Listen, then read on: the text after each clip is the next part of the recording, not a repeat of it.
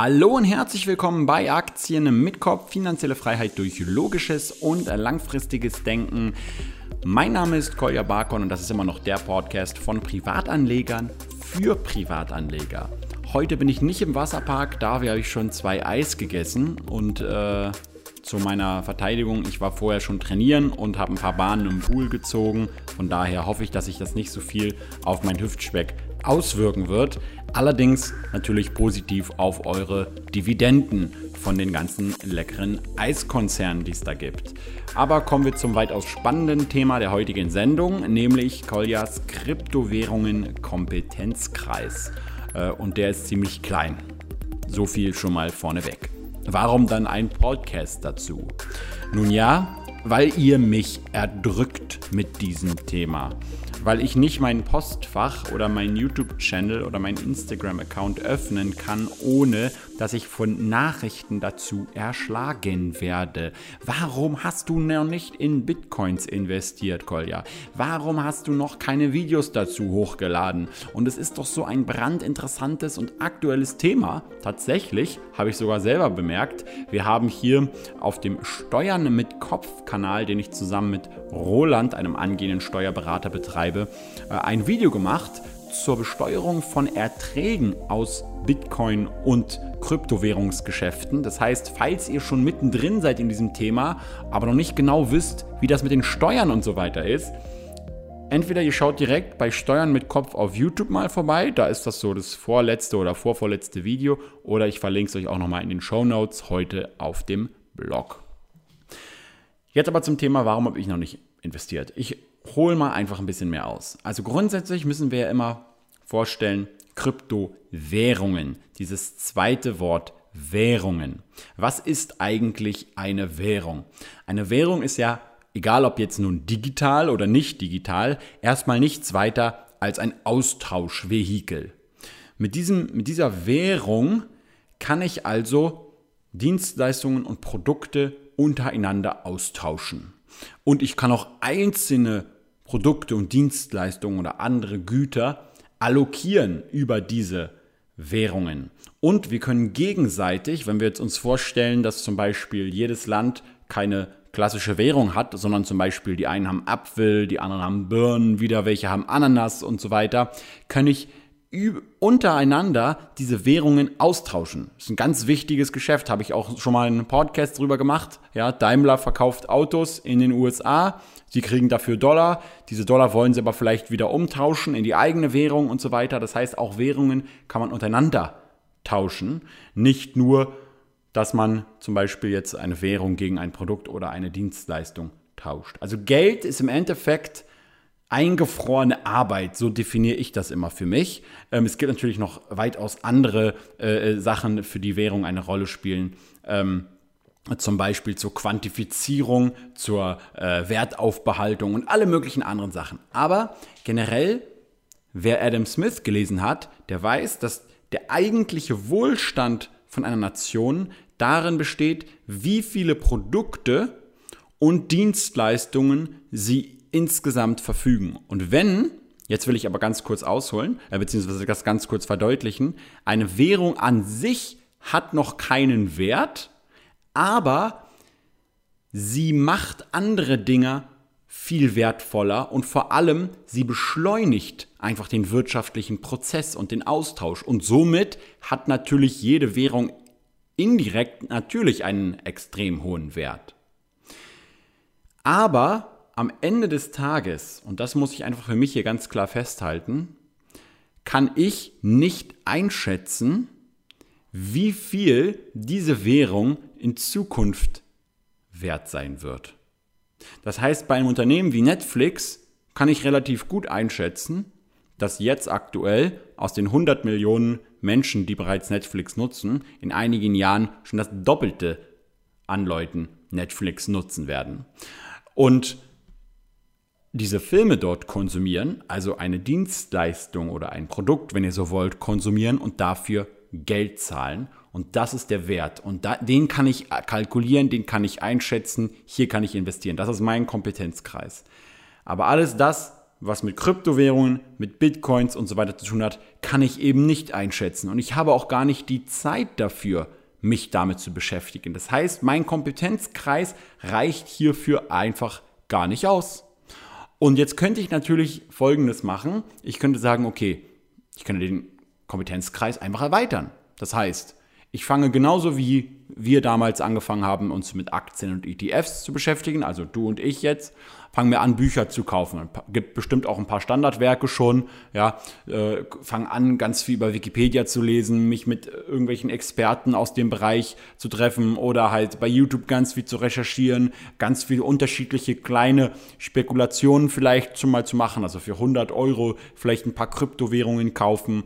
Ähm, einfach mich nach und nach in dieses Thema einzufuchsen. Das Problem ist, dass jede Minute Zeit, die man ja investiert, woanders verloren geht. Und ich glaube eben nicht, dass man als Investor von allem ein bisschen Ahnung haben muss. Das ist aber allgemein die menschliche Natur und die menschliche Tendenz von ganz vielen Dingen. Wer jedoch auch wieder Adam Smith gelesen hat, der weiß ganz genau, dass in unserer Zeit der Wert, den du erzielen kannst, immer dort liegt, wo du dich maximal groß spezialisierst. Und das ist eben genau das Problem, was ich hier an dieser Stelle habe. Ich müsste mich extrem lange und extrem viel mit diesem Thema erstmal beschäftigen, um dann eben auch eine Investition machen zu können. Ich sage also jetzt überhaupt nicht, dass das pauschal irgendwie schlecht ist oder so. Ja, und ich sage auch nicht, dass irgendwie nur weil es solche Scams wie OneCoin und so weiter gibt, deswegen, dass Kryptowährungen allgemein irgendwie schlecht sind. Im Gegenteil, ich finde sogar diesen Ansatz von dezentralen Währungen sehr, sehr, sehr interessant. Und gerade habe ich auch den Podcast nochmal mit äh, Henrik und Julian Hosp gehört. Äh, und das ist natürlich vor allem gerade interessant für Leute, die beispielsweise keinen so einfachen Zugang zum klassischen Bankenwesen oder Bankensystem haben, die keine, nicht mal so einfach irgendwelche Überweisungen bei irgendwelchen Konten machen können, wo sie nicht zugelassen werden und so. Hat natürlich auch alles sehr viele Risiken, aber ich sehe definitiv die Chance und das Potenzial, dass hier einfach freieres Wirtschaften möglich wird.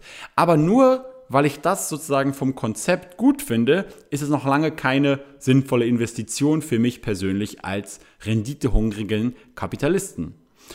Und das muss man unbedingt festhalten. Und an dieser Stelle brauche ich jetzt auch deswegen gar nicht mehr groß irgendwie darüber referieren. Ich habe auch keine Immobilieninvestitionen bisher, weil ich noch nie die Muße hatte oder die Lust hatte, mich mit Immobilien richtig intensiv zu beschäftigen. Und einige werden jetzt sagen, was, du nennst dich Investor, du hast aber keine Ahnung von Immobilien, du hast keine Ahnung von...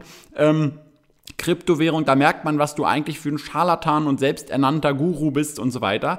Das ist natürlich alles Schwachsinn, weil schaut man sich zum Beispiel Charlie Munger ein, äh, an dessen Buch ich euch letzte Woche schon ähm, äh, vorgestellt habe, ähm, da wurde er gefragt, als er so ein bisschen über die Probleme, die äh, Coca-Cola damals hatte, gesprochen hat. Und die sind ja mit 10% an Coca-Cola beteiligt, also glaub, mittlerweile, glaube ich, ein bisschen mehr.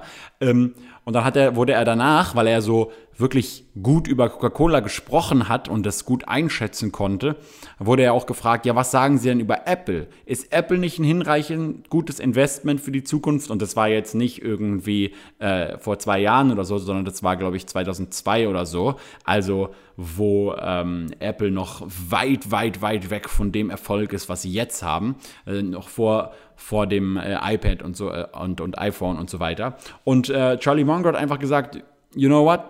Ich kenne mich einfach überhaupt nicht aus mit Apple. Ich habe keine Ahnung. Also ich habe auch keine Meinung dazu. Und ähm, hinterfragt immer die Leute, die zu allem eine Expertenmeinung aufweisen wollen, weil meiner Meinung nach ist das einfach nicht möglich. So, und jetzt habe ich auch eigentlich genug dazu gesagt. Ich möchte nur, ganz wichtiger Punkt am Ende, ich möchte nur noch eine Warnung an alle Leute aussprechen. Und das stellt man sehr häufig fest, wenn es zum Beispiel um Gold geht, ohne jetzt direkt einen Vergleich ziehen zu wollen. Aber immer wenn ich eine Spekulation habe, wie zum Beispiel bei Gold oder Silber oder anderen Rohstoffen, dann ist der Gedankengang von vielen Leuten der, dass sie sagen, ja, wir haben ja nur eine Welt und wir haben auch nur begrenztes Vorkommen von gewissen Rohstoffen. Es gibt also eine endliche Menge an Gold beispielsweise im Boden. Und das heißt, dass irgendwann das Angebot ja limitiert ist. Und so sagen viele auch bei Bitcoin beispielsweise. Es gibt nur eine begrenzte Anzahl von Bitcoins, irgendwann gibt es keine neuen mehr und so weiter.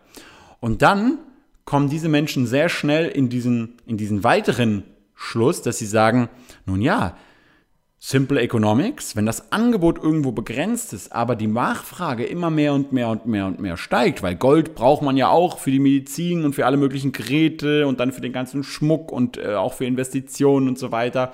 Also die Nachfrage steigt, aber das Angebot bleibt knack, bleibt knapp, dann kann der Preis ja nur langfristig steigen. Das heißt, dieses Argument ist sehr häufig, langfristig kann es nur nach oben steigen. Und das ist ein ganz, ganz, ganz großer Trugschluss.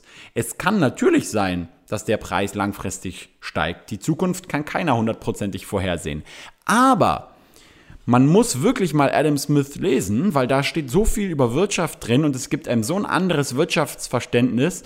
Ähm, nur weil etwas, ihr müsst mal aus wirtschaftlicher Sicht denken, wenn ihr jetzt zum Beispiel im Produktionsprozess seid, Stellen wir doch mal tatsächlich vor, ihr bräuchtet zum Beispiel Gold in der Industrie zur Herstellung für gewisse Produkte, die ihr anbietet. So, und jetzt stellt euch mal vor, Rohstoff ist also, der Rohstoff Gold ist also für euch etwas, was im Preis, wenn es steigt, immer mehr und mehr Probleme verursacht. Außer ihr könnt diese höheren Kosten an eure Kunden problemlos weitergeben. Ja, aber stellen wir uns mal vor, ihr könntet das nicht, dann würden ja ein immer teurer, teurer, teurer Rohstoff nicht bedeuten, dass ihr einfach so diesen weiterkauft, weil ihr es irgendwann vielleicht gar nicht mehr konnt oder aber weil ihr es auch gar nicht wollt.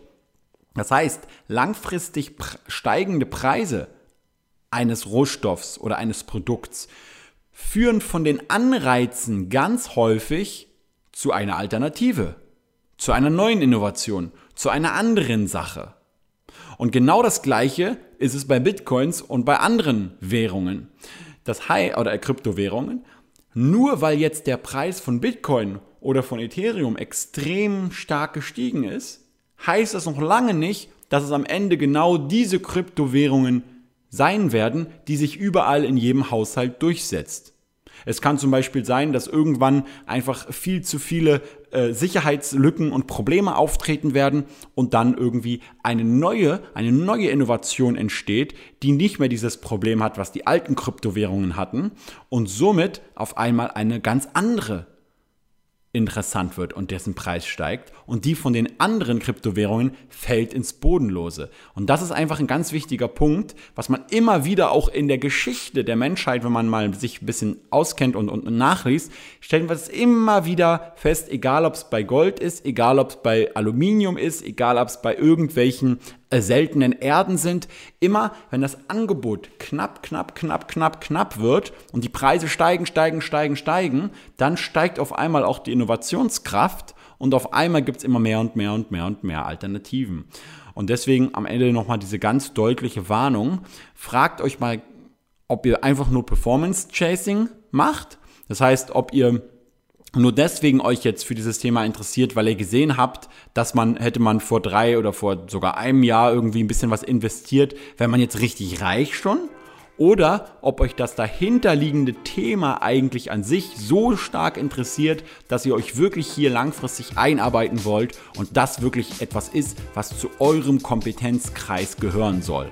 Wenn ja, dann go for it, why not? Es ist wie gesagt nicht mein Ding. Als ich Aktien damals kennengelernt habe, hat sofort bei mir Klick gemacht und ich wusste, ich muss mich hier drauf fokussieren und das wird mein Vehikel werden. Und äh, andere Sachen sind es einfach nicht. Und ich bin einfach der Meinung, man sollte fokussiert investieren. Das ist auch der Titel des Buchs, welches ich gerade lese von Robert Hagström und das heißt Focus Investing. Und äh, ja, deswegen entlasse ich euch heute schon. Und ihr braucht mich auch jetzt in Zukunft gar nicht mehr groß fragen zu meiner Meinung nach Kryptowährungen oder zu meiner Meinung nach den aktuellen Entwicklungen und so, weil ich habe einfach keine Ahnung davon. Schaut gerne mal bei Henrik vom Unternehmerkanal im Podcast vorbei. Der hat äh, schon zweimal, glaube ich, das Thema gehabt. Ich glaube, der Basti hatte auch schon sogar ein Video dazu auf Versicherungen mit Kopf. Das heißt, gebe ich mal an dieser Stelle einfach ab an meine guten Kollegen und äh, die Interviews, die sie dort mit anderen Leuten gemacht haben, die sich mit diesem Thema weitaus besser auskennen. Also, hier einfach mal ganz wichtiger äh, ja, Lessons learned am Ende nach diesen 15 Minuten für euch. Man muss nicht als Investor von allem eine Ahnung haben. Es reicht, wenn man so ein paar, zwei, drei Sachen findet, wo man richtig gut ist und wo es einem wirklich liegt und wo es auch einem Spaß macht. Und dann kann es natürlich auch immer passieren, dass man große Gelegenheit streichen lässt. Das ist immer normal. Aber ähm, das ist, äh, wie gesagt, äh, so ist das Leben. Und von daher, rationale Grüße. Ciao. Und natürlich auch noch an die Börse Stuttgart, meinen Podcast-Sponsor. Ich äh, wünsche euch alle eine maximal produktive Woche und rationale Grüße. Und dann hören wir uns schon nächste Woche im nächsten Podcast. Ciao, ciao.